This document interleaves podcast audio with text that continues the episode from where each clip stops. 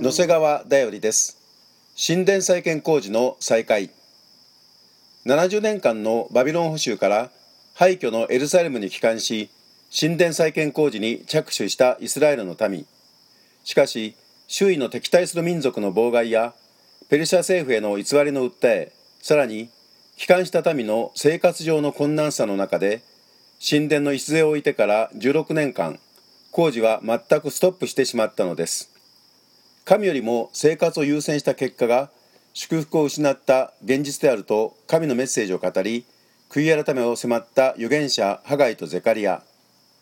改めて礎を据え直し工事を再開した民。